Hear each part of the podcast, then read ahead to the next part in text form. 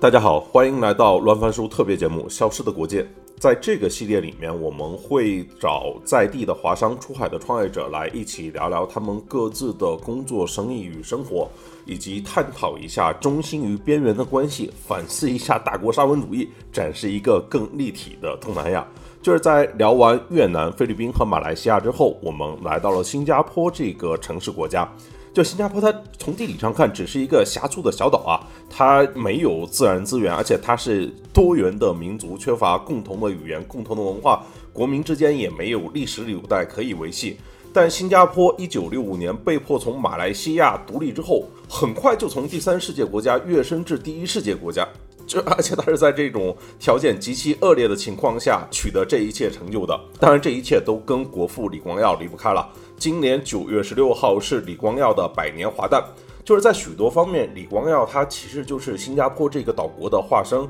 他的性格应该体现了新加坡的各种特征：步步为营、如临大敌、冷漠无情。就是他的完美主义、精英主义、威权主义和不宽容，以及对于安全、清洁和秩序的执着。几乎体现在新加坡社会的各个层面。这期节目的两位嘉宾都是在新加坡创业的朋友，一位是之前在德国风险投资以及孵化器 Rocket Internet 工作，后来创办墨腾创投的李江干；一位呢是之前在 Facebook 和 TikTok 从事战略工作，后来呃先在杭州又搬到新加坡做 AI 方向创业的 Kison 同学。要么两位先做个自我介绍，Kison 从你先开始。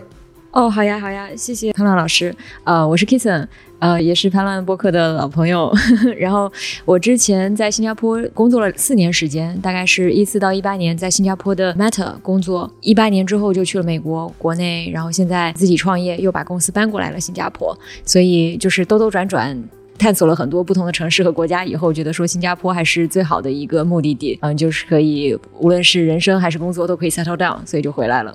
哎，大家好，我是李江干啊，我有个公司叫墨腾创投。之前的话，我在新加坡待的可能比你久一点，但是但是履历上的话，我是我是两千年来新加坡的，当时中学被政府的奖学金拉过来了，然后后来在过去的二十多年里面，四次尝试离开新加坡去其他地方发展，然后四次又在两年之内被新加坡拉回来了。为啥？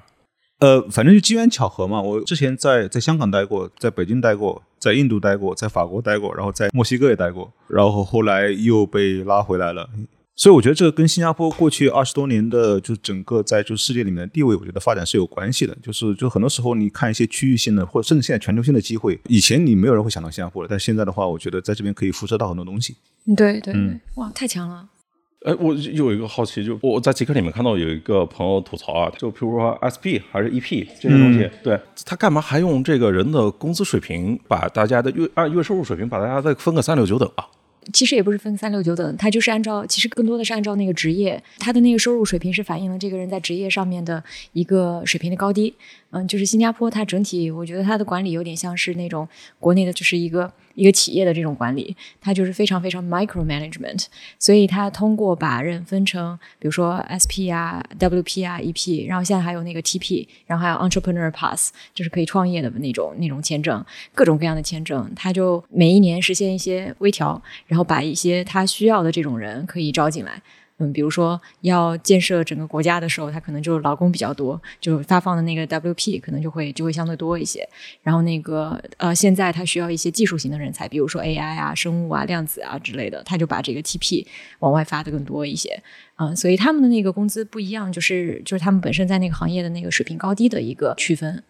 这里我补充一句啊，就是我们当时在在新加坡读大学的时候，有一门课是讲新加坡整个新加坡的历史跟新加坡的这个治理。当时我记得这门课老师从就是开始上课到半年后结课，一直每节课跟我们提的说新加坡的整个的治国原则，李光耀当时就是第一代监委的制定的治国原则，实用主义。因为新加坡是一个小国，很多东西它不能够就是太拘泥于教条，它很多东西你会发现就新加坡很多，比如说移民政策，它其实一直一直在变。就很多人过来会说，哎，新加坡的 PR 政策怎么就是时松时紧，不像香港，香港就很很明显的给你一个政策，然后你按照这个政策去办。就可以了，但新加坡它其实是一直抓在手上的，就是说有时候这里放松，有时候有时候这里抓紧，所以整个还是为了服务他国家的一些一些目标。就他有点是感受到像是一个在用公司的方式来治理国家或者说治理这个城市。但我我先聊一些就是我我这几天感到好奇的东西啊，后面我们再聊行业的东西。就比如黄赌毒吧，就是作为一个公司来说，它把其实情色行业它相当于是开放了，对吧？然后这两天那个 Token 二零四九在金沙那边，它其实把赌博也开放，但是对新加坡人去还要那个出税，对吧？每人得交一百五十块，然后才能够进去。当然，我外国人拿着护照就可以进去了。嗯你赌了吗？没有啊，没去，我只是我只是说，然后但是他对于毒品这块又是零容忍，就是我看新闻，就是今年已经有三个因为贩毒被处以死刑，然后执行绞刑的新闻了，就是说大麻超过五百克或者海洛因超过十五克就可以被判处死刑，就是为什么这些事情它这算是这种政策，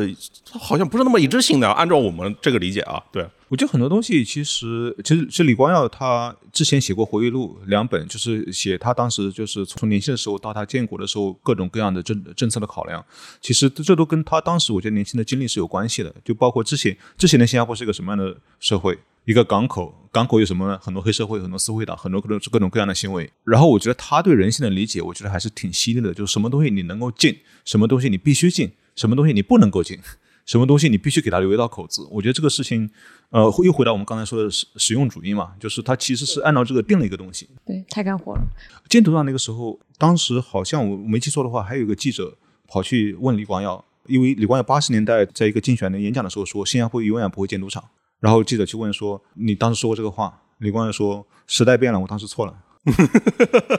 果然是非常实用主义啊！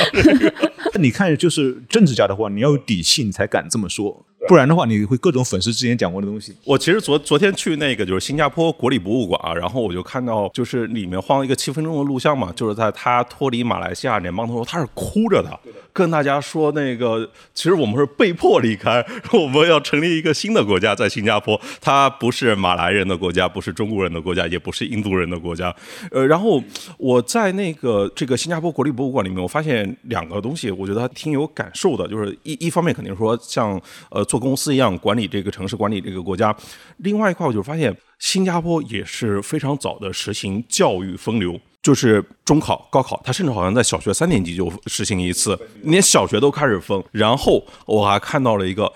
计划生育，然后他说生男生女都一样，两个刚刚好。我后来就觉得，就是当当然后面还我们不提那个什么，就是苏州工业园区那一下，我感觉这两个政策是不是也有点这个我们就是中国是被这些影响的？我我有很强的感受。对，我就突然发现，我们一个日常的行为里面，有些根深蒂固的东西，原来一些源头或者说一些启发的地方在新加坡。会有，会有，会有。它它不只是这两个政策，当时呃，你其实你去翻，就是就就网上有很多李光耀早期在各种大学的演讲。呃，有一次他是大学里面一个女博士生，我也你你听过这个吧？对对对女博士生去问他一些东西，不要读书。然然后他说你应该结婚，你应该生孩子。对对对对对对对，我觉得他的很多一些考量，就是其实听起来就是不是特别的，就是让人觉得舒服。但是整体上又回到我们刚才的实用主义，他说这这么小的一个国家，为了生存，我应该做哪些东西？因为很多事情他是其实没有太多选择的，他只有正确的跟错误的选择。但我觉得，作为一个政客，他能够把这些看似政治不正确的话说出来，公然说出来的话，这本身本身也是一种底气和勇气。就像李老师刚才讲的，呃，之前他不是还说，就是鼓励女大学生嘛，如果是大学生生育的话，就会有一些奖励啊什么的。然后非大学生或者他他他有一些非常非常大胆的这个政策的 propose，后来都没有真正落实成政策。对，但我觉得还是蛮有意思的。但你作为一个高知女性，她说这些东西，你不觉得被冒犯吗？如果在国内有人说出来的话，我操，那绝对喷死了这个。但我觉得国内如果如果一九七零年代说的话，我估计也不会被喷。呃，OK，就核心点就是今天上网的人太多了，不不不扯这个。呃，时代会变嘛？我觉得现我觉得现在年轻一代的新加坡人的诉求，其实跟老一辈的新加坡人在建国的时候那种艰难是不一样的。所以说，政府在这方面的话，它其实也要变，但是它怎么去变？呃，这个我觉得是很考验，就是现在的领导层跟将来就就是从李显龙手上接班的领导层，我觉得这是一个比较大的考验。你说这个，我就想起来，我前几年我曾经还给一家新加坡的短视频公司做过顾问。我记得就是跟他们吃饭的时候，他们跟我吐槽过，就是说肯定就是认为儿子不如老子嘛，这就已经不那么开放进取冒险了。这种就是就守着港口、守着金融这些，就是跟那个李光耀他爹那个时代，就是那种精气神说好像很不一样。那种还还是说，就大家怀念过往，都是天然的更加怀念以往的日子呢？你作为经历过这个时代的，我我我我也不能说我经历过这个时代嘛，我就我我觉得这样子，就是我之前其实跟新加坡的一些就体制内的就是部长层级的人有过接触，我觉得这帮人还是对现实的认知还是挺清楚的，但是整个社会。发展到一定阶段的话，就大家会对自己的物权啊，会对自己的各种各样的就是权利也好啊，这些东西会看得特别重。那这个过程中，就是就是你得到的东西，你在在历史上得到了很多东西，那这些东西你是不忍心失去的。所以这个这这个方面的话，大家会会变得相对来说比较保守，就说整个社会。当然了，就政府也一直在鼓励创新，所以说这这个里面就到底到底怎么去引进，我觉得还是一个变化的过程。那当然这几年有一个很大的变化，就是感觉尤其是在二零二二年，就是新加坡突然特别特别火，就是我就记得在去年大概这个时间点里面，就比如说那个这个行业里面，就是做 Web 三的加密的这些，然后以及各个做金融的，不管是做加办的、搞 VC 的。还有科技领域的，对，以及科技领域的那些大公司、大厂们，就是全都冒过来，就是这个每天都有好多好多人都在。据说到二零二二年底的时候，当时在新加坡要排他的那个 EP 的人都，就是单纯国人都达到了五百万还是多少？就据说，但我不知道这个信息来源是真是假。我去年跟一个朋友说，就是因为去年有个朋友跟我说，哎。新加坡现在是不是全部是 Web 三的人？我说这种这种这种盲人摸象理论，就是说你你认为新加坡全部是 Web 三，是因为你是做 Web 三的，你接触的都是 Web 三的人，但是你还有很多就其他行业的人，就是就就就就往这边涌，包括很多，比如说就是日本、韩国的退休的企业家，很多很多也搬到这里来退休了。然后很多就是台湾的传统企业，它其实小孩为了受英文教育，他是小孩也搬到新加坡来了，还还有各种各样的什么俄罗斯人啊、印度人啊，还有甚至一些中东的大佬，他可能就是个人也也住在新加坡的某个别墅里面。所以说这是一个比较整体的一个一一个现象。当然了，就是比如我觉得从中国人的角度来讲呢，大家是看到就是国内的人往这边跑，但是我觉得可能远远不止这些。对，新加坡还是一个非常国际化的一个一个地方，就是有很多像刚才李老师讲的很多韩国人啊之类的，他们在本土那个税收都挺高的，特别像比如说遗产税啊什么的，所以也是因为这一波啊，然后就有很多的富人过来新加坡，然后东南亚本地越南啊那些那些是搞 Web 三，然后做的不错，然后就跑到新加坡。据说圣淘沙那边一整片的别墅都是做 Web 三的人。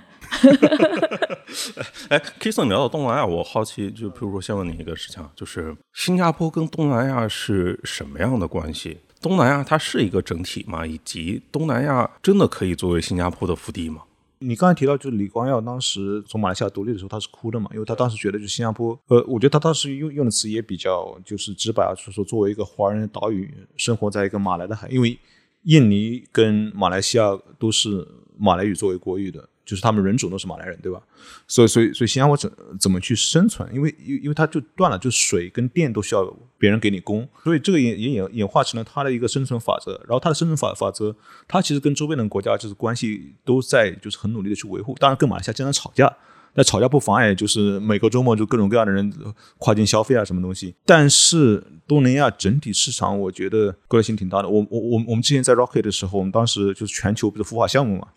东南亚是最扯的，为啥呢？娇娇，为为啥呢？就 就比如说我们之前做打车，我我我看那些他们在拉美做，他们在中东做，他们在欧洲做，在甚至在非洲做。非洲说，哎，我在南非有个人做的不错啊，我加纳或者尼日利亚那边需要支持一下，这个人派过去就可以干活了。然后我们记得当时我们就是阿根廷的一个负责人做的不错，然后哥伦比亚需要支持，直接派过去，没有障碍，语言文化没有障碍，可能政府不一样啊，反正政策啊什么东西。那东南亚这个就是各个层级都是不一样的。每个国家的语言、每个国家的地理、每个国家的政策都是不一样的，甚至连人种都不一样。对对对对对。但但是我们发现，就是历史上的话，就是从从二战之后呢，就东南亚各个国家的他的那个就是华人企业家的群体，他们之间是有一个还我觉得还算比较紧密的联系的很。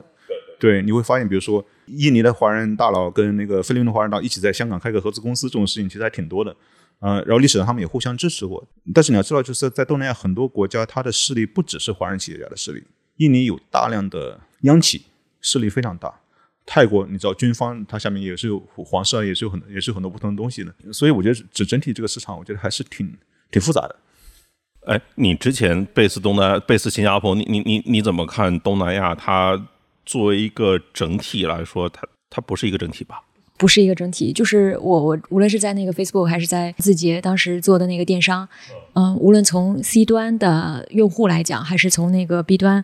都不是一个整体，就是我们看东南亚，它虽然体量很大，但是你要每一个国家每一个国家拆开来看。比如说做 C 端的一些应用的时候，嗯，泰国它就跟日本的那个使用习惯非常像，比如说对对对，泰国跟日本很像，对，非常像，就是就是 Line 啊什么的都一样。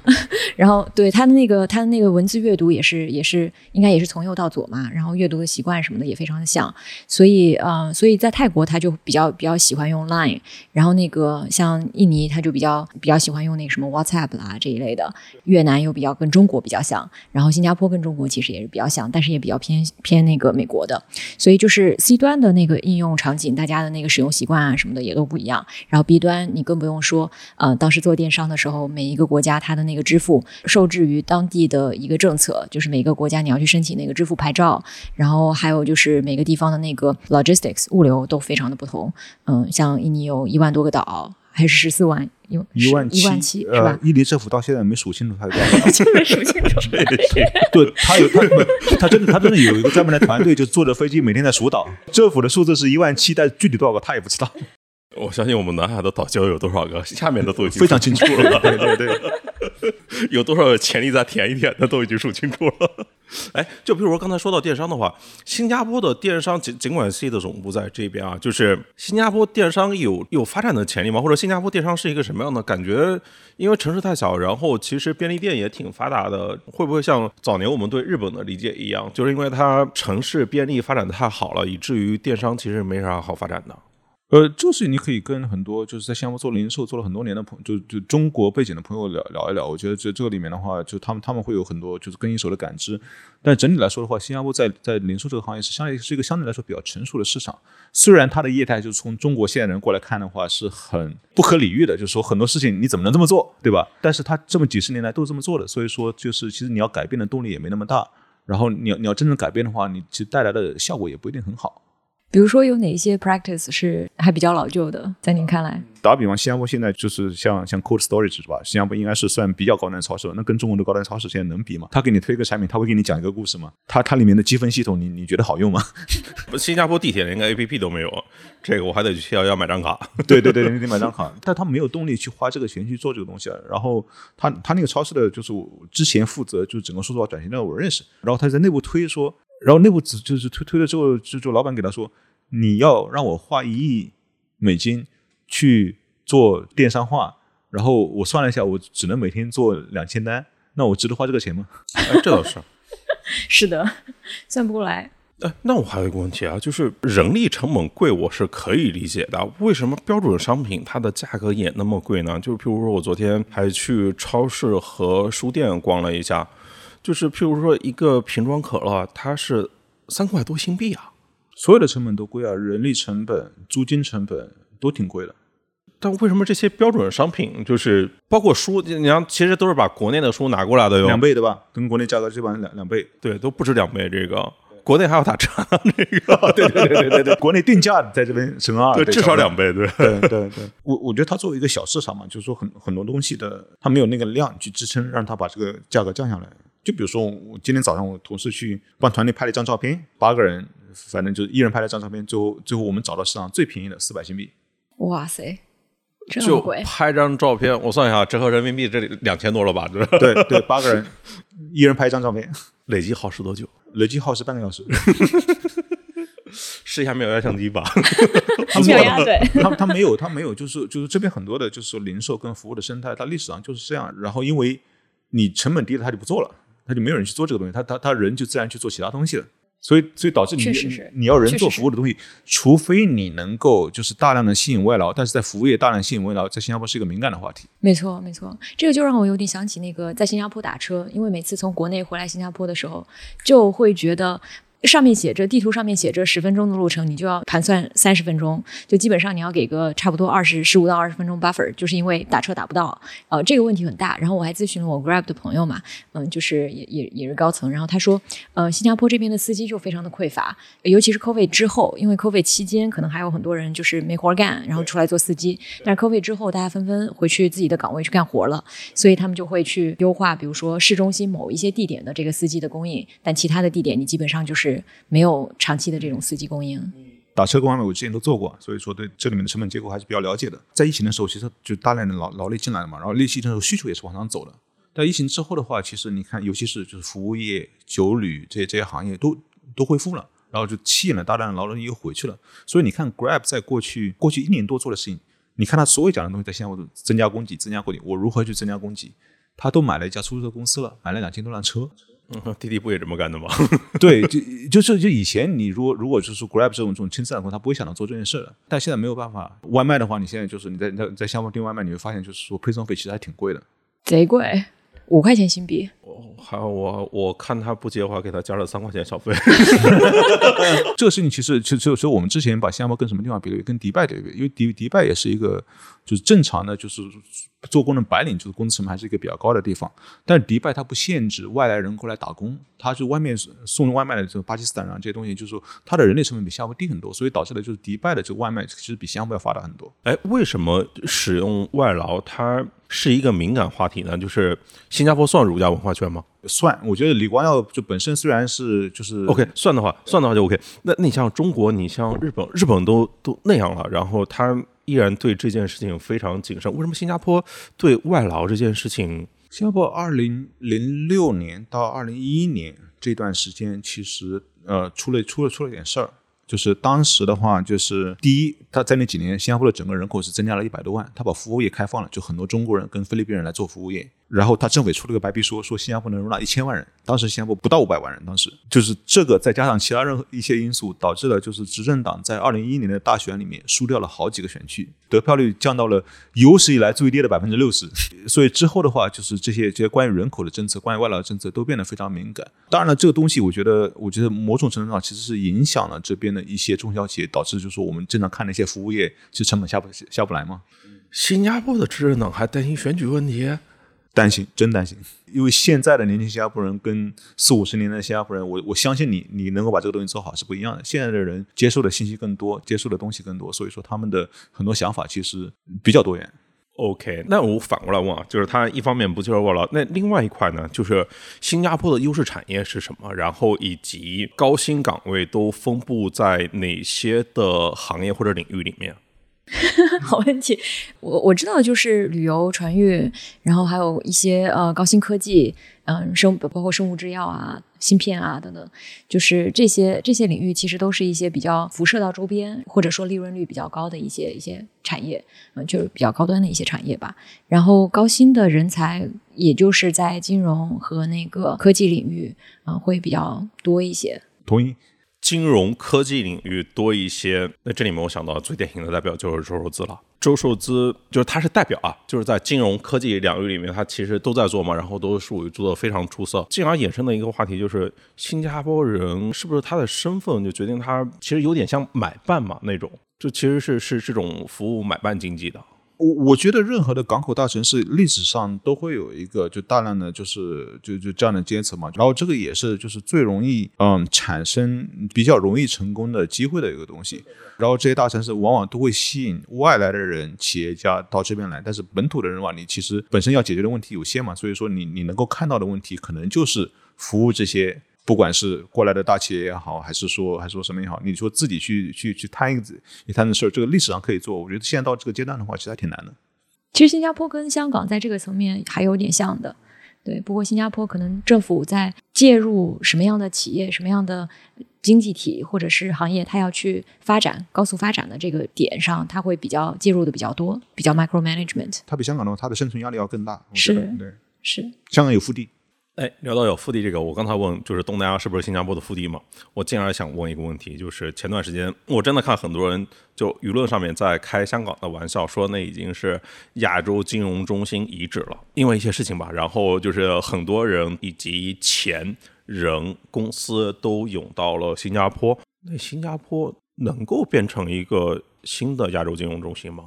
这个可能李老师会比较比较熟悉一些历史大背景。或者说，就主要就是跟他他跟香港的对比啊。我最近其实跟很多人聊这个事儿啊，就大家觉得，就是未来二十年，这个是亚洲的中心在哪儿？新加坡跟香港啊，这个我觉得，如果一两年前的话，大家可能说香港没戏了。但这一两年的话，我觉得香港就是说，从政策到执行这个方面，都变得比以前效率高很多。所以说，他如果自己的纠错能力足够强的话，他如果就是能够把就是背靠中国福利这个东西好好用的话，我觉得香港还是有希望的。还有一个就比较有趣的就是，大家提到一个点，最近很多人跟我提东京。觉得东京有一些迹象，觉得就是说东京好像又复复苏了一样那种感觉。对，那不是因为从中国的钱涌出去，他得有地方去吗？这个，对对对，我我一个朋友就是几个月前去去一个一个投资人朋友去东京，在那边待了一个月，见了几十个创业者。嗯，他说感觉这个氛围还是比以前好很多的。因为日本以前大家的感觉都是一个就是非常非常死板的一个地方。对，确定不是 Web 三的创业者吗？他说是见了百分之六十到七十的 Web 三，但也有其他的。没有，巴菲特人家都是种草日本了，也是。因为据说，据说 Web 三现在都是基本上都是亚洲人在亚洲人在买那个币什么的。对，我觉得其实是刚才那个复地的。我我自己感受，其实我我问这个问题是前段时间跟一个在香港做二级的朋友，他在香港待了十几年吧，嗯，就有一天我跟他吃饭的时候就聊到这个问题，他说一开始呢这可能是一个问题，但是从长远看它不会是一个问题，新加坡它会变成一个新的亚洲金融中心。他给我的理由是，首先亚洲需要有金融中心吗？对吧？金融中心肯定是要跟那个最大的市场绑在一起的，亚洲最大的市场一定会是中国。那如果有中心的话，它不在最大市场，就是它不是跟它紧密联系的，那它可能就是要么就没有中心。如果有中心的话，它可能还是得跟最大的市场在紧密相连的。我我觉得他这个解释某个层面上，尽尽管过去一年我们发现就是钱的流向、人的流向是从香港再往新加坡，从各地再往新加坡汇聚，但我觉得他这个判断，我觉得也。有点能够说服我。还有一个就是，我觉得过去这几年我看到的事情，我觉得现在还没有到一个，就是因为疫情导致的各种事情的，呃，还没有 settle down，还没有到一个稳定的状态。就是说，你现在就大家，呃，我我周围的很多创业者最近就是心心态不太好的原因，也是因为就是说，这个这个这个外界的大环境有太多的不确定性。但虽然大家都知道这个不确定性不会是长期的，大概率不会是长期的，可能一两年就好了，也也可能就是三五年。但是在这个这个阶段，你不知道它什么时候会走向一个确定的发展的道路了。之前，我觉得大家都是比较痛苦的。你们都在新加坡，然后感觉新加坡就是都有服兵役嘛，就是男性，又是一个在夹缝里面求生存的一个岛国。当然，一方面事业好，一方面警惕性很高啊。对我说，如果今天横向来比的话，我们刚才聊到。可能谁是亚洲金融中心，可能是不同城市、不同市场的对比。那今天在你们两位来看的话，横向比啊，全球最好的创业市场都有哪些呢？或者说在哪边？我自己觉得是还是美国以及新加坡。我觉得新加坡是逐渐成为一个比较好的一个创业的。呃，市场有几个原因，一个原因就是说，它跟各国的关系都比较友好，所以无论你是想要去 target，比如说美国的用户，或者是国内的用户，基本上你 base 在新加坡都没有什么这种敏感性，就是大家都还都还会认为你的你的公司是相对友好的。然后这是一方面，另外一方面，我觉得新加坡政府对于创业的鼓励也非常的巧妙。无论从那个资金上的鼓励，他们会去 pair，比如说 VC fund 里 fund 了你多少钱，然后。给了你多少多少的这个融资嘛，然后他们会去 pair 说同样的这个资金，嗯，我我去给你一笔同样的这个 subsidy，然后这个是我觉得是一个很聪明的方法，因为他让 VC 帮他甄选了比较好的企业，嗯，以及我我自己把公司搬过来新加坡的这个过程当中，其实被政府约谈了多次。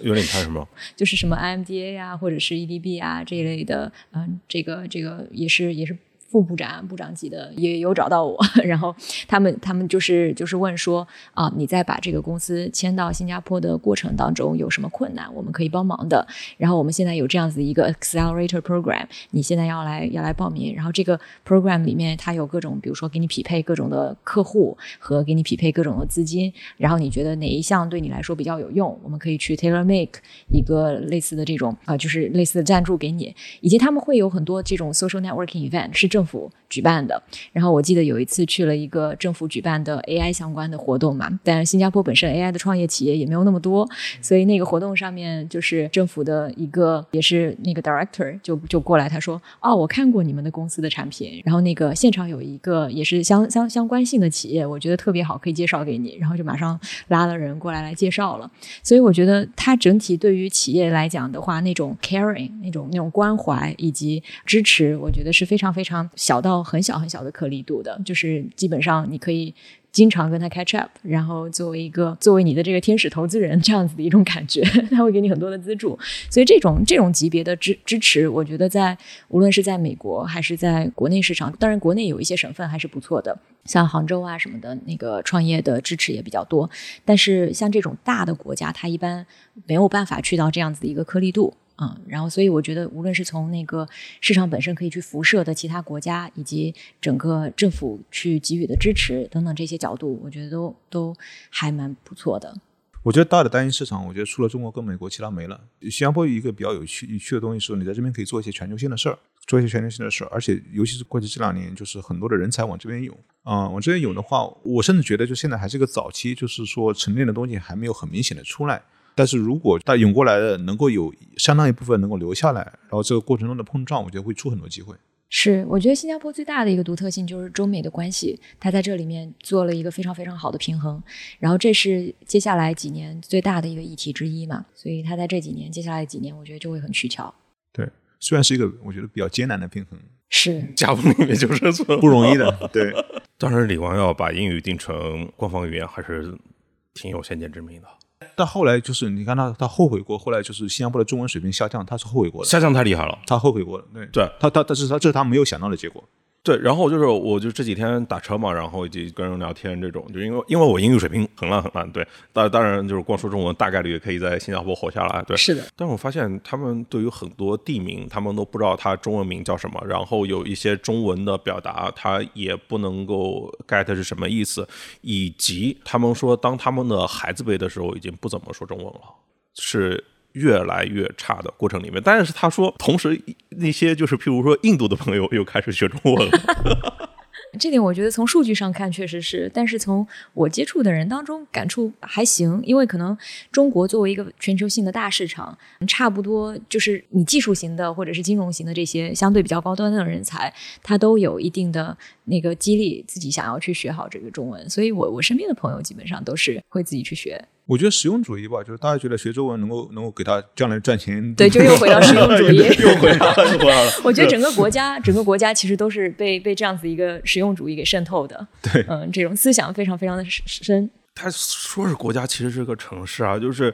就我我昨天还问导游，就譬如说。就你们国家就有这么多人口，各行各业应该做个五年以上，可能就是同行可能也基本都认识了吧。我的问题是，就是新加坡这个职场它有多大？因为人口就这么多。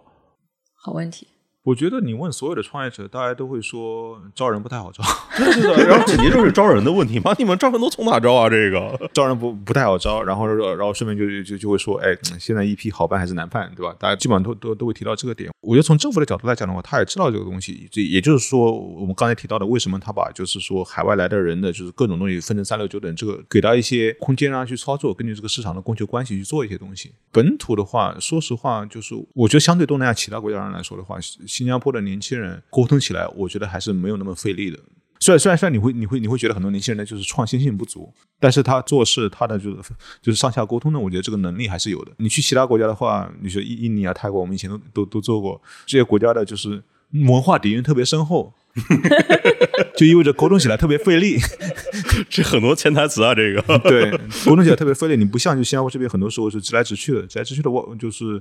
你在一个就是文文化上有很多就是背后的那些潜在的东西，人跟新加坡人沟通会觉得新加坡人很没有礼貌，有时候会这会有这样的感觉。对对对对。但我觉得这点这点特别有意思，它就让我想到那个新加坡的教育系统，因为它是一个非常非常英美式的这种教育，但是它又融入了很多儒家文化，所以这个也跟就是现在新加坡的年轻人，比如说沟通还有职场上面职场上面的一些风格习惯会大有关系。对，它这个教教育系统是创造出来的，因为早期的话就是。就李光耀当时教第一个教育部长谁的？杜靖才是谁，反正当时他们说，他们为了就是设计新加坡的教育系统，派人去就各个国家，包括去美国，包括去芬兰，包括去台，因为那时候中国不太好去嘛，包括去去台湾地区这些地方也都考察过，就看各国家的教育系统，然后回来设计了自己这样的一套基于新加坡国情的一套实用的教育体系。又是实用，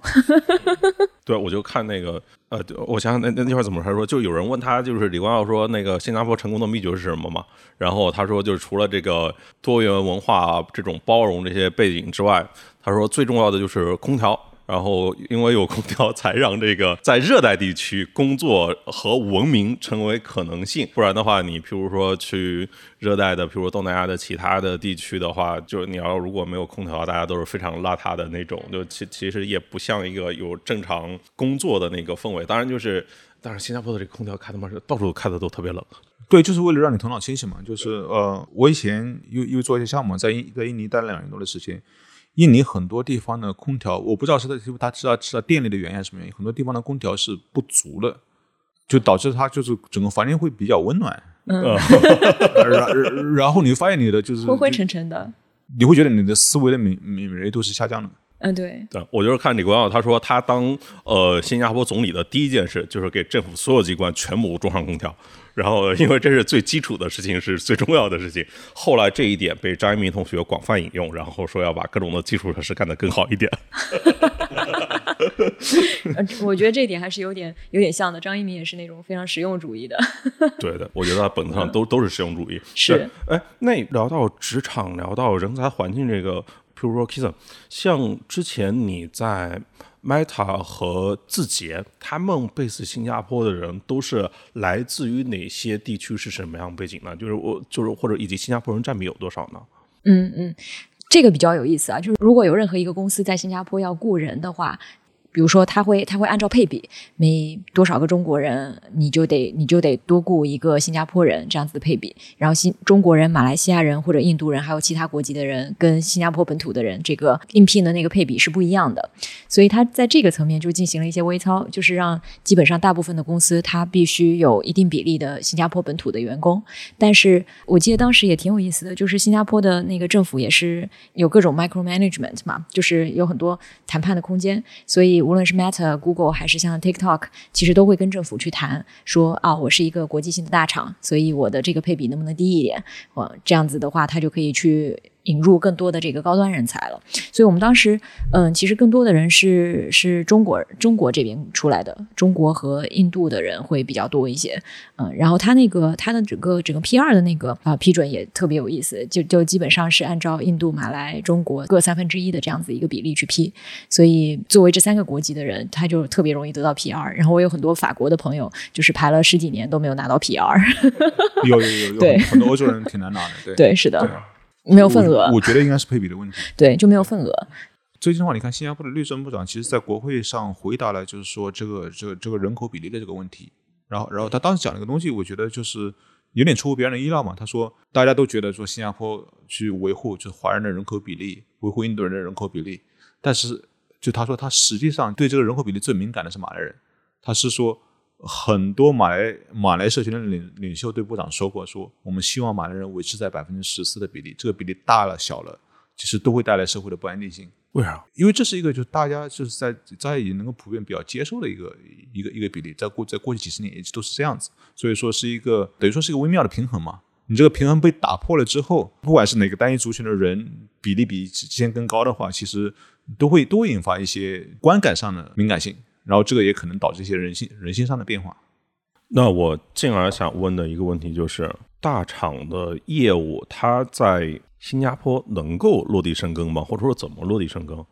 这个问题有点大，对，可以先随便聊聊。我紧接着一个问题就是，T T 那个都跑到澳洲去了，这边实在招不到那么多人啊，因为主要研发的人啊，这个就你就是没有嘛。再加上就是因为要考虑这个配比的问题，就是譬如说肯定很多就是字节肯定想把很多那个工程师都想往这边搬嘛，就不给你批啊，这个那怎么办啊？这个 所以，所以新加坡政府出了那个 TP 或者是一些比较精英的族群，他可以去申请的一些 pass 嘛。然后这里面其实挺有意思的，就是它这样子的一个配比，最终形成的结果就是，首先很多公司会把它的这个全球的 headquarter 搬过来，或者亚洲的 headquarter 搬过来新加坡，这样子至少它可以通过新加坡更好的辐射亚洲所有的国家，因为新加坡跟所有的国家关系都挺友好的。然后这是一个，然后第二个呢，就是他会把一些公司的高层搬过来新加坡，就是对于高层他也喜闻乐见，因为个人个人所得税非常低，然后同时呢，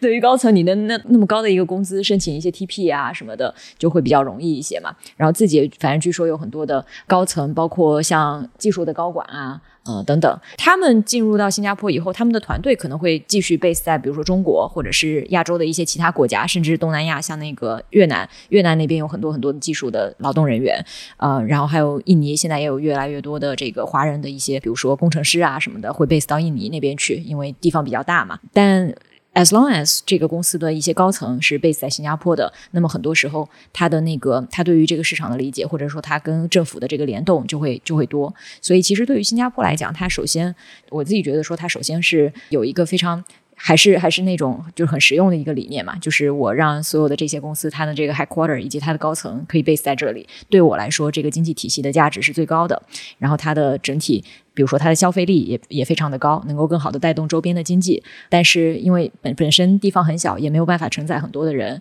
那所以它就有舍有弃，我觉得。你首先看，就是说这些高层人过来，就带动了新加坡的整个服务系统，做财富管理的，做做律师的，就其实很多这些人都是新加坡人，他其实带来了很多的就业机会，对，很多的还算不错的高层次的就业机会。是的，没研发呀，招不到工程师啊。其实他对于研发的人员，他也是一样的一样理念，就是希望说把研发人员里面最头部的那一批，就是那一批泡沫，可以可以可以拿过来，所以他会按照。Again，他就按照那个工资，或者是按照你之前申请过的那个专利啊，这些这些数量来判断这个人才的质量，然后把一些高质的人才引入进来新加坡。我觉得工程师跟管理人才不是这种关系吧？他可能需要跟整个码农群体就是更紧密的那个，他不是可以脱离那个群体之外单独在这边的。我我觉得对工程师最苦恼的其实还是创业公司，因为因为说实话，就市场供给这么多，创业公司肯定是竞争不过大厂的。对，在工程师这个方面，对，但是创业公司是可以跟政府去谈的。就是首先，作为一个创业公司，你到新加坡来，你首先。我无论你的那个那个配比，就是非本地人才和本地人才的配比，你首先作为一个小的创业公司，你可以申请十个 EP，然后其次你这个 EP 呢要再往上升的话，你可以找政府去谈，然后政府就会基于你本身的这个行业，你的公司做的怎么样，去给你批准额外的这个额度。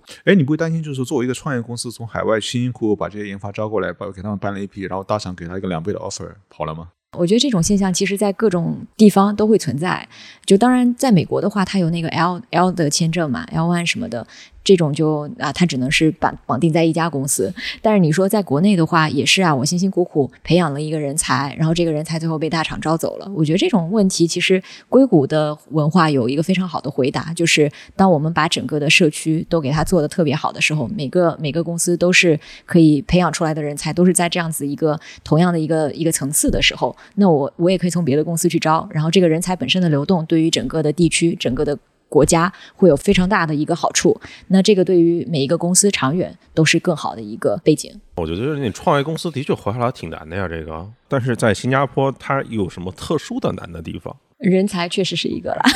就是咱说了这么多，它还是一个。人才是一个，就是我觉得就是说，大家在各种各样的方法去去去解决解解决这个问题，但是你创业者之间交流，就互相之间，我觉得互相一个比较共同的抱怨就是说招人不好招。对对。招人不好招，真不好招。对，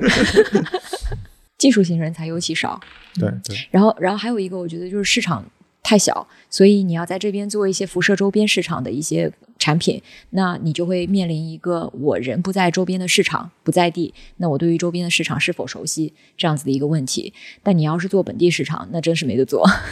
你怎么辐射啊？周边的文化语言都不一样啊！我我甚至觉得，就是说周边的这些市场，我觉得做科技的其实能做的东西。不太也不多，我觉得我也这感受。我觉得周边市场都特别适合做消费，O to O 消费这一类。消费消费，对，我也觉得，就是他没有理解门槛，就跟 TikTok 一样，就是小姐姐跳舞，她压根不需要文化啊、语言啊，就不需要这些东西，就直接大家都可以直观的 get。我就买个手机。他我举个例子吧，就是说以以前以前国内一帮人在在印尼做那个冰淇淋那个项目做的很好嘛，其实。其实就你想，就是说我如果觉得印尼的，就是说，比如说冰淇淋是个大市场，那我做的事情是我做一个 SaaS 去服务那些卖中冰淇淋的中小企业呢，还是我自己去造冰淇淋去去卖呢？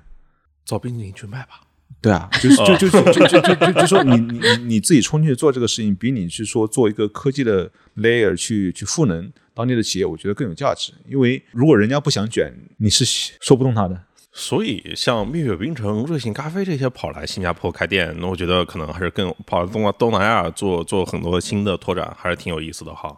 蜜雪在东南亚做的很好，在印尼现在我估计差不多三千家店了嘛。哇哦！我觉得这应该是下一个范式的全球化的故事，对吧？应该相较于互联网来说，他们更落地一点。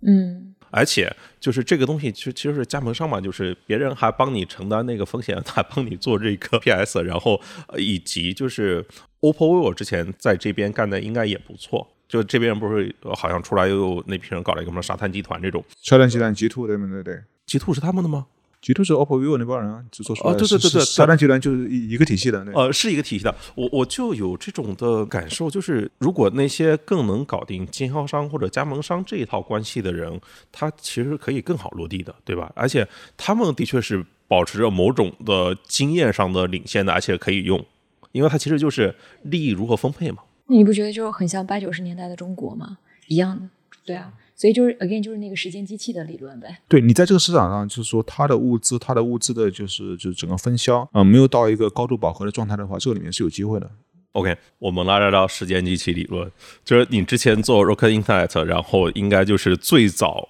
贯彻这个时光机理论的一个孵化器，类似于这种，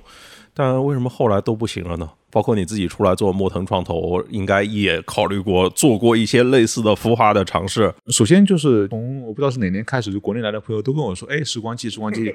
然后我从来没听海外的人说过，呃，然然后然后我还认真去找了一下，说这个理论到底是哪来的，我最后还真找到了。嗯，Masa 孙正义还是孙正义说，孙正义在两对二零零零年的软银财报上提出来的。对他当时投阿里应该就是这样子一个对，就是错过了亚马逊，所以去投了阿里巴巴嘛。对对对对对对，但是后来他也不提了。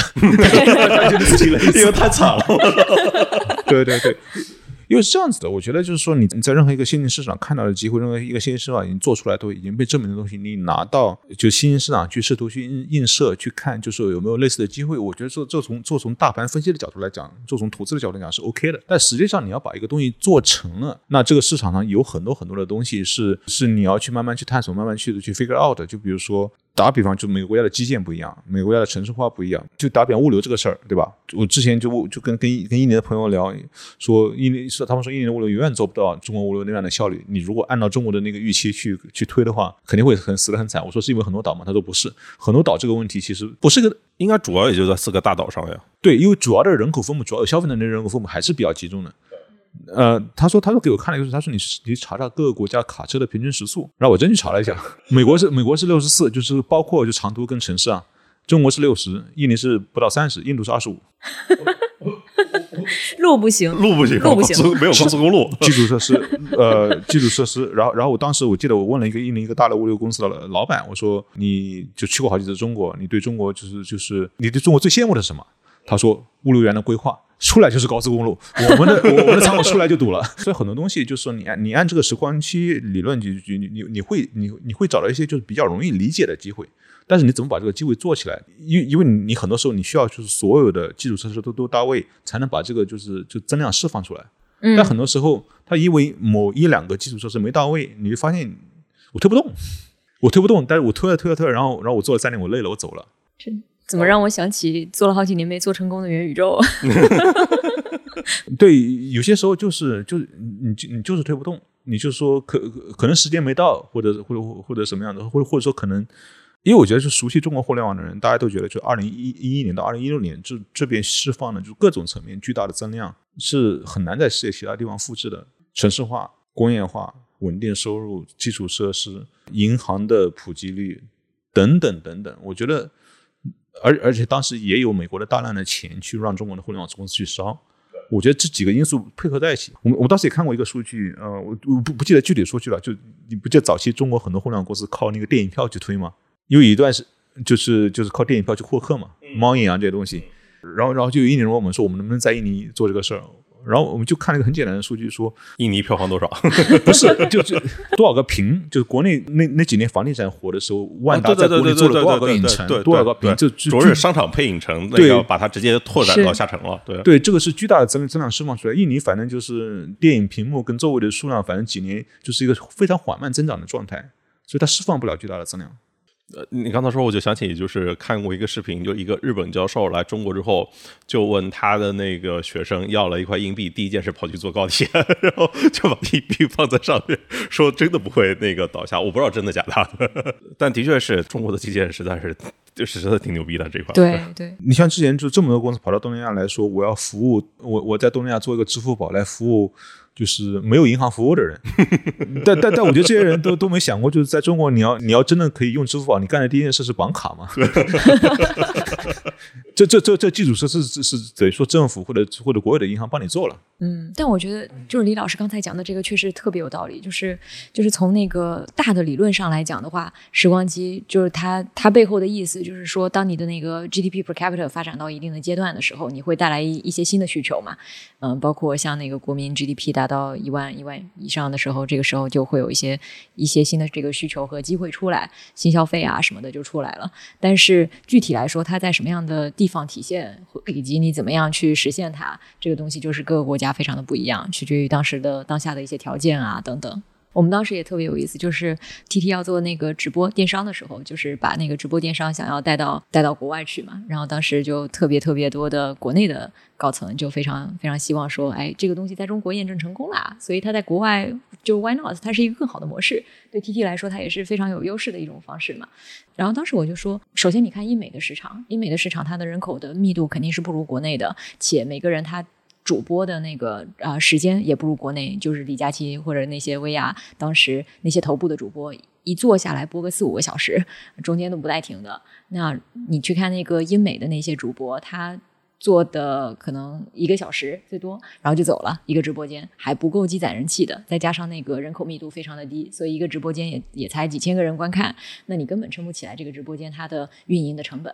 然后东南亚呢，它又是另外一个问题，就是东南亚的那些那些网红，对比中国的网红，它缺少了一些这种所谓的 MCN 的机构，然后缺乏了那些什么机构的这种这种训练培训，以及东南亚本身它的那个我也不知道，就是就是很多的主播吧，他的那个学习能力，以及他那个去蹭这个热点的这种敏感度，就没有中国的很多的网红那么的高，所以导致说这个东西它的那个运作周期，就是大的理论没错，你看现在直播电商这些在东南亚也。也渐渐做起来了嘛，但它的那个运作周期就会比预想当中要长非常非常多。其实就是一个，就是你对就是这个市场如果有一个正确的预期，然后按照这个预期去投入你的资源、投入你的人、投入你的组织能力。那为什么当时你们做 a d a 还 OK？老扎尔如果被阿里买，我真的不知道他现在会在哪儿。OK，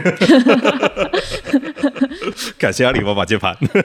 真的，真的，真的，就是我我我觉得，如果当时在 Rocky 手下，就单独单独之后，我觉得是是比较危险的。其实你觉得像那个 Rocket Internet，像国内的话也有像趣头条，他们那个比格大陆也是在 follow 这一套的，就是他们其实是跟字节那个 APP 工厂还不同。不是一套路径，就是当 A P P 工厂所谓的是更高配，人家有非常核心能力，然后每块独立的业务自己去做这种东西，就是这种孵化逻辑，其实有点是 V C 自己干孵化的意思啊，对吧？投资人自己做孵化，其实鲜有成功案例的，就投资人下场做作业、抄作业、做命题作文，你觉得他问题在什么地方呢？我觉得问题是。这这个事情我觉得需要思考一下，但嗯，但但是我可以看到的就是，首先你在一个市场，嗯、如果不是这个市场自然给你释放很多增量，你要去推动一些东西的时候，你要去找这个这个 product market fit 的时候，这个这个东西需需要你的领导层跟核心的人很多的思考的。那你去做个孵化的时候，其实你的时间、你的精力、你你的 mental space 是分散的。你很难把一个东西很好的去思考好。然后 Rocket 早期做的比较顺的时候，其实他当时只做一个事，他当时只做 Marketplace。后来开始孵化乱七八糟的事的时候，他也做不好了，就是因为 Marketplace 至少就是呃，我我做一个服饰电商 Marketplace，我做一个 General 电商 Marketplace，我做一个呃外卖的 Marketplace，就这里面有些东西是通的。但后来他又开始做一些零售的东西，做一些科技的东西，做一些产品的东西，做一些 D to C 的东西，那这里面东西就不通了。所以说，你就是说从自己的孵化的角度，你占大的股份，然后你去承担最最大的风险的时候，你很难有这个足够的精力，你的领导层去把这些问题都思考得很透，而且你也很难去吸引到很好的创业者。我我们以前在 Rocket 的时候，我我之前跟一些朋友说过，就我们虽然负负责了一个项目，这个项目我们手上有很多也有很多钱在烧，但是我们的心态其实并不是一个创业者的心态。打个比方，Rocket 当时里面所有的就是 KPI 都是透明的。就是从就德国的总部，它可以看到你的任何一个项目的就所有的 KPI 数据都在一个 dashboard 上面。那你作为一个就是在远方的一个诸侯手上有些资源的话，你会为了做一件正确的事，然后这个事情可能会牺牲你两个礼拜的 KPI，你会做吗？不会做。你的心态就是这个事情我我是来学习的，我是来拿别人的钱学习的，然后我可以随时走。但自己里面的 KPI 也都是透明的，高层也都能看得见。但但但自己可能就是内部我不是太了解，是不是他的从从业务角度来讲，高层对这个业务理解是很深的。其实我觉得也，但凡任何一个公司想要去扩展自己的业务，做一些自己不熟悉的东西，都会碰到 Rocket。你你刚才说的 Rocket Internet 碰到的问题，就是到最后做公司，其实做到最后最稀缺的资源就是管理层他本身的精力。我觉得这个是最稀缺的资源。你业务做了复杂之后，你想不过来的，你只能说被动的去去接受，就下面告诉你什么就是什么。或者你可以不相信他，外面再造一个团队，然后 然后去单独的分析。对，所以 scale 其实是一个很难的问题啊。就是 Rocket 在解决的一些问题，其实他他早期 scale 做的非常好嘛，就是把 marketplace 这个时代的红利复制到透。嗯，但是后来后来要 scale 到其他赛道就不太行。而且早期在那个市场上，就是没有很强的本地，就很多很很多区域没有很强的本地竞争对手跟他竞争。嗯，没钱、没人才、没经验。那我觉得它跟字节还是很不一样的，就是这就是类似于趣头条跟今今日头条的差别。它其实是，呃，我觉得其实是说白了有些投机了，就是这一套，不不是那个看到真的大机会，然后真的全身心的 all in 去让让它实现。对，哦，那是是很投机。但我我我看过当时 Rocket 很多项目的立项，立项就是拍个脑袋，然后先先搞一帮人去那边搞两个月，搞两个月，后来。然后说老板不行，好撤。但为什么不行呢？不知道，可能也不重要。就就就它更多的是一个，更多的是一个 portfolio management 那种感觉，而不是一个就是我真的要去做做一个伟大公司的感觉。对，就反正是搂草打兔子，先先薅两下试一试。哎，刚才聊到时光机理论，它可能其实是早就不成立了。那在新加坡，它不适合干什么？我刚才聊了一些优势的一些行当产业啊。那譬如说，今天在新加坡有什么是不适合干的？我觉得电商首先不适合干。我新加坡本地的一些一些 VC 投的也都是，比如说一些零售行业啊什么的，或者他会说是电商带 retail 的这个这个 hybrid，其实就。刚才潘老师说的嘛，就是跟日本的市场还是有点像的，因为整个地方非常小。然后还有一个点就是新加坡的本地的人，因为地方小，所以周末没地方去，然后带孩子，周末就是去哪儿呢？去商场吹空调。然后所以呢，新加坡本地的这个 retail 的行业其实还是比较发达的，加上人口的基数非常的小嘛，所以然后人力的成本非常高，所以也导致说电商跟 retail 行业比起来没有什么特别的优势，反而就是会有很多，除非是那种比如说跨境电商啊之类的。所以我觉得电商在新加坡应该是不太能做得起来，市场有限嘛，就是说，就是线下零售能够解决的问题还是挺多的，然后很很很多问题其实也没那么痛。你多块毫升里面，你到底能做到什么样的消费者的价值嘛，对吧？给提提供什么样的价值？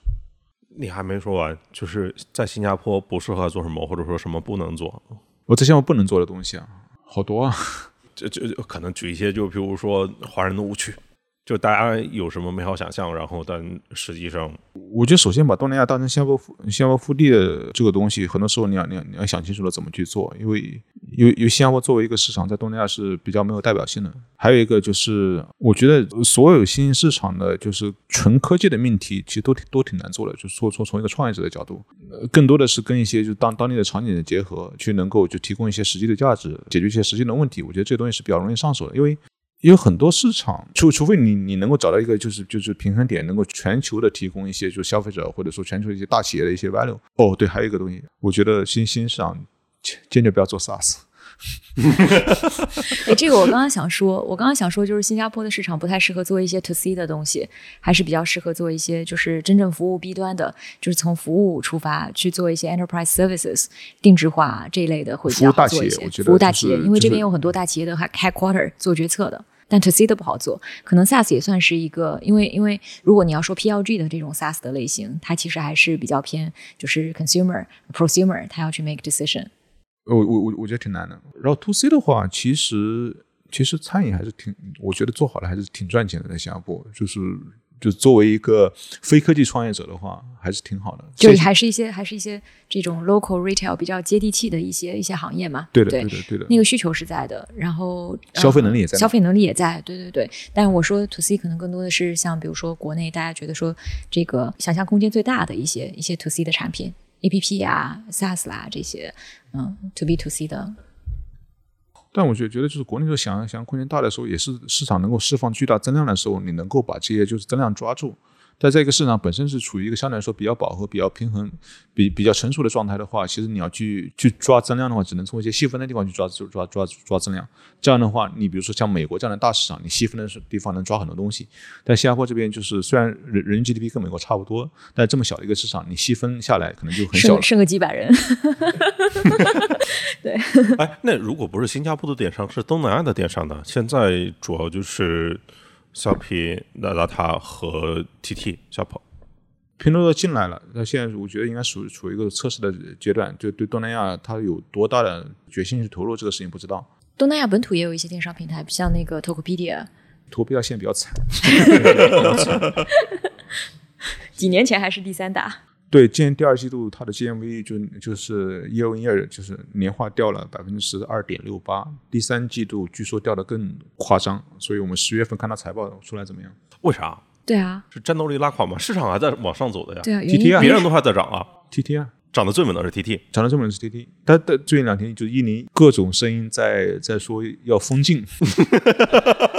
熟悉的故事又有出现了，对对，各种声音，而且就是这个里面，我觉得背后有人有人在推动这个事儿，所以就就这两天特别乱，你发现有个部长跑出来说这个应该禁，然后然后同天下午另外一个部长跑来说，哎，TT 做的事情完全合规。那其实聊到东南亚，必须得聊一下家族哈。对吧？这背后都是，就是各方通过跟家族势力的关系运作，然后才会有这些声音冒出来嘛。我觉得就是这些华人家族在不同国家的影响力是不一样的，对吧？但是肯定不是这个就是整个国家的就是政治势力的全部。做个排序，我觉得在印尼的话，就是比如说几几大华人家族在经济上的影响力是绝对的，但是印尼有非常大的央企，这些央企在整个就是生态里面的影响力是很大的。然后还有各种政治势力，然后你去其他国家的话，比如说泰国，泰国最大的银行就是暹罗商业银行，第一大股东是谁？泰王皇室，泰王百分之二十三的股份。然后就反正就每个国家它它的生态不太一样，就是就是家族能够占据就是经济上的一个比较重要的一部分啊。但是不同国家就是说它的家族的分布，它有多少个家族，它的各种家族的多元化做的在这整个社会的控制力有多强，我觉得都还是挺复杂的。OK，哎，那你能稍微讲两句吗？就比如说像 TT 和那个 Zalata，为什么这两年好像发展的还都还不错？当然 TT 更猛一点啊。TT 你你应该更熟啊，我我那你讲 Zalata，然后你你随便这个 Q 几句就行，我们以后再专门来论述东南亚的电商市场。我觉得拉萨拉就是说，因为拉萨从早到现在就是整个这整个这个专利我是看过的，对对，而且里面有很多朋友，我觉得他是就是在组织上其实是是浪费了很多的时间的，因为毕竟就是早期的 Rocket 孵化拉萨拉的时候，他派来的管理层都是欧洲人，然后地面上中层中层往下干事的都是本地人，每个国家的本地人。然后阿里二零一六年收购的时候，当时当时我我觉得他们的感觉是说，哎，阿里没有国际化的人才。那我们干的事情一开始，这个这这早期京东也是啊，我尊重当地的管理层，然后我们给他们去赋能。但是双方对很多事情的理解、对很多事情的认知、对很多事情的预期是不一样的，所以你会发现，就是在尊重的情况下，大家就是反正聊着聊着就会发现渐行渐远。渐行渐远的时候，尤其是看到 Shopee 在起来的时候，那你就就就得做一个决定，说我是继续放任他呢，还是说我我我我进来管一下？我派我自己的人进来管一下。二零一八年来了很多人，彭雷带队来了队，就阿里里面的人。我觉得这这这里面很多人就是单兵作战能力都挺强的，但是把他们放到这样一个架构里面去，要跟不同的文化去去去磨合，然后在组织上面也没有一个，我觉得很长一段时间，老在的 CEO 对整个组织的把控其实并没有那么强，他不像就是 Shopee 的 CEO，这个盘子是他整个搭起来的，所以他对整个的把控，而且最核心的一帮人也是他跟他一起创业的。呃，是不一样的。当然，当然了，就是最近一两年，你发现就是蒋凡负责就海外业务的时候，我觉得很很很多时候，老赵的决策是比以前过得更快了。就就比如说有些东西你本讨论讨论去可能出不来一个结果，但是如果有个人这个时候主心骨说，哎，我这个东西就这么做，那可能也就做下去了。因为有很多时候讨论下来讨论去，你并不一定能够讨论出一个最优的解决方案，你只能是耗很多时间。但这个说下来，我觉得老赵的还是一个比较复杂的组织，所以说你能够就是把它改造成一个非常有战斗力、非常非常有效的东西呢，我觉得还需要时间。嗯，我回味一下，我回味一下，潜台词太多了。是，对我我觉得 T T T T 其实就就是两大优势，流量钱，这两大优势足够去 penetrate 一个跟华人社会非常像的一个市场。把中国的一些比较好的这种玩法复制到印尼来，然后加上非常非常大量的商家的补贴，然后包括有很多呃从国内进来的这个货物，因为印尼本身很多的这个呃销售的商品，它其实也是通过国内的这种渠道商、中间商，或者是印尼当地华人的这种渠道中间商去进入到这个市场的。那这个族群其实对于 TT 来讲是相对来说比较容易去去 penetrate 的。一旦给了一些补贴，然后教他你怎么样去上架，怎么样去做，然后再加上当地运营的一些 MCN。机构嗯把一些这个网红还不错的网红可以去带到印尼这个市场上，那文化跟国内的市场又相对来说比较接近，那所以在印尼的市场本身就是有钱有流量这两个点，嗯，就足够可以去 penetrate 好一个市场吧。我觉得这一点是比较好的。然后 T T 本身的，就像我们我们当时也有也有看过像 Lazada、Shopee 以及印尼本身的一些电商的平台之类的。我们当时决定做印尼市场的时候，这些电商平台。前三大电商平台在整个印尼市场已经占据了百分之九十五以上的这个市场份额了，所以就是竞争看似看似是非常非常的，已经已经。成定局的一个一个格局了嘛？就是你看百分之九十五比中国的三大头三大电商平台整个份额还要多，但实际上就是印尼的它的电商市场，even 是在现在，它都是一个非常非常早期的阶段，它整个市场赛道释放的红利会非常非常多，所以它永远都有就是你作为一个新的形态进来的这种机会。那我觉得 T T 抓住了这样子的一个非常独特的点，因为前三大它基本上都是那种货架电商为主的，但是啊 T T 它作为这种内容的电商。把中国的这一套复制过去，就会比较比较成功。滴滴现在就是在印尼的货架电商做的也不错，其实。嗯，对，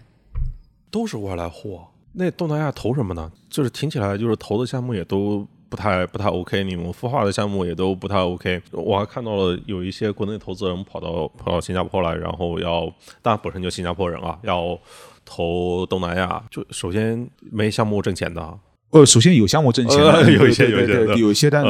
我有个朋友在东南亚做做 VC 做了有零八年开始做，一二年开始做他自己的基金，他现在第四期基金了，他每一期基金从来没有超过两千五百万美金的，就是说在早期的进去确定了赛道，然后在之后就他原认为比较确定赛，然后之后给那个就创始人非常多的就资源上的扶持。然后他去年退了两个项目，一个项目是六亿美金现金被收购了，另外一个项目是二十多亿美金，然后卖了七亿的老股，对吧？我不知道这七里面多少是他的，所以但他整个那些基金的回报就是 OK 的。就往往就是在这个地方，可能你能做的比较好的，第一个是就是赚钱的现金流的项目，就是我我我我不说以新加坡做做做全球市场，我说就就东南亚这些这些区域啊。然后第二个的话，就是你对就最后的退出有一个合理的预期，能够一个合理的价格，不管是收购也好，还是其他方式也好。能能够把这个钱实实在在收回来，最好就像你们拿大谈那样，就是及早的卖给阿里，卖给大厂。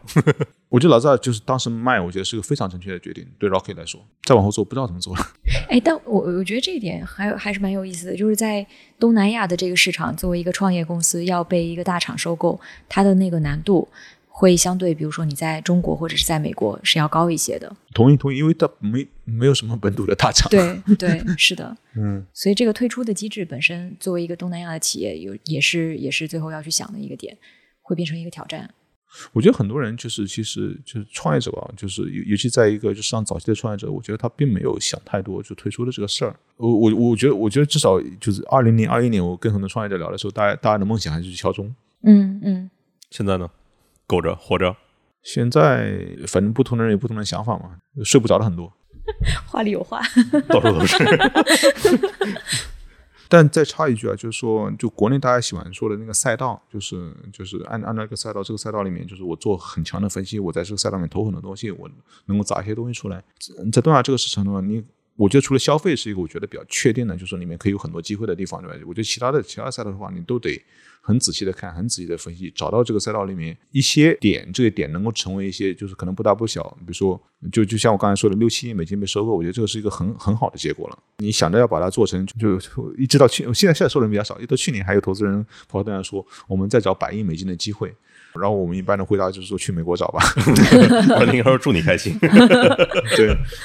所以有合适的预期，然后我觉得这个市场是可以赚到钱，因为毕竟经济的就是大盘在那儿，就是这个里面是有机会的。但这个机会你怎么去挖？你做了多细？然后对这个就是时间线跟跟未来推出的预期，我觉得这个事情都都得仔细思考。所以其实就是大家应该更现实一些，就是当然它需要有事业心啊，但并不是一定真的是像比如说十年十几年前大家说什么所谓改变世界的那种，就是伟大事业，可能更多时候是得按一个正常的生意的逻辑来做这件事情。对吧？对你真的要改变世界的话，你不应该在这儿。我我们我们也是跟很多的新加坡的 VC 有聊过嘛，然后他们跟国内的 VC 就就人民币基金其实还挺像的，就是你跟他说我做 AI，但凡美元基金他会问你你要做的是 To C 吗？然后你是不是 Pre Money？然后但凡人民币基金和新加坡的基金，他就会问你你现在赚多少钱，将来打算赚多少钱？然后，且新加坡的基金很多，我们告诉他我们做的是 to C 的市场，他会说，那我觉得我觉得不行，你们要做的是 to B，你们做 to B 才有这个生存的空间。就是他们会跟人民币基金一样，有一种这种 realistic 的这个心态在里面啊，就是你做 SaaS 做这个 to B，你做好服务，你有固定的这个现金流，啊，你有一批企业它的那个 retention 非常高，那我才能够确定你的这个生意是一直能做下去的，是这种生意的机制。对。哎，但淡马锡它其实不是这样的，就是它其实它投了包括我自己在内的，就是一系列的各种高成长性的创业公司。但但是，我看最近也看一个新闻啊，就是那个下任总理、财政部长哦黄群才，然后吐槽说那个加密货币就是因为投了暴雷的那个公司叫什么来着？FTX 对吧？然后淡马锡投了他几亿美金嘛，然后说这是耻辱。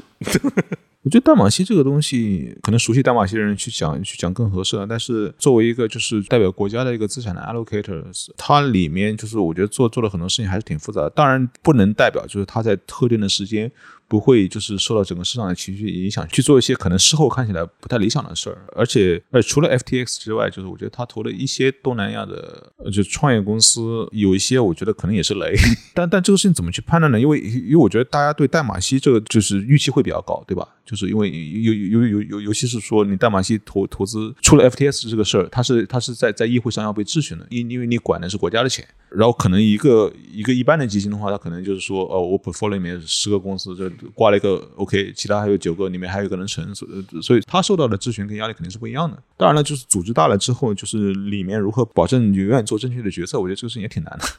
想想还有什么关于新加坡的一些就是基础的问题可以被拿来讨论的？啥基础的问题呢？周末可以干什么？新加坡周末挺无聊的。